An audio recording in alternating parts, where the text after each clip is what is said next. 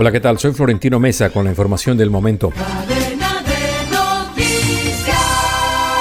Con el propósito de ayudar a los demócratas a ganar su banca 51 para el Senado en la segunda vuelta de las elecciones de Georgia, el presidente Joe Biden estará hoy en Massachusetts.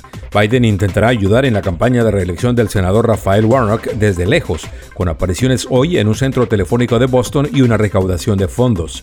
Las acciones son parte de la estrategia de apoyo a distancia que el mandatario empleó durante las elecciones intermedias de noviembre y que pareció dar buenos resultados. La ciudad de Ubalde presentó una demanda contra la Fiscalía local con el fin de obtener acceso a los expedientes y demás material de investigación sobre la masacre de mayo pasado en la escuela primaria RAP, donde 19 niños y dos maestras fueron asesinados.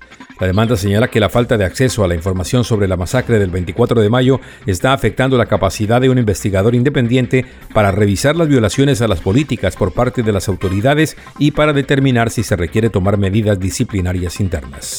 Los empresarios, obreros y el gobierno de México acordaron un aumento del 20% al salario mínimo que beneficiará a más de 6 millones de trabajadores, mientras las autoridades descartaron que el incremento pueda tener un impacto en la inflación. El incremento, que entrará en vigencia el primero de enero, permitirá llevar el salario mínimo de 8 dólares a 10 dólares diarios. El aumento también se aplicará en la zona libre de la frontera norte de México, donde el salario mínimo pasará de 13 dólares a 15 dólares con 60 centavos al día. El Ministerio Público salvadoreño embargó una vivienda, tres vehículos y dos cuentas bancarias al expresidente Salvador Sánchez Serén, que supuestamente adquirió como producto de actividades ilícitas cuando ejerció los cargos de vicepresidente y presidente del país. La Fiscalía informó que los bienes incautados se encuentran registrados a nombre de William Osvaldo Vaquero León, yerno del expresidente Sánchez Serén, que suman 1.200.000 dólares. Volveremos con más en Cadena de Noticias.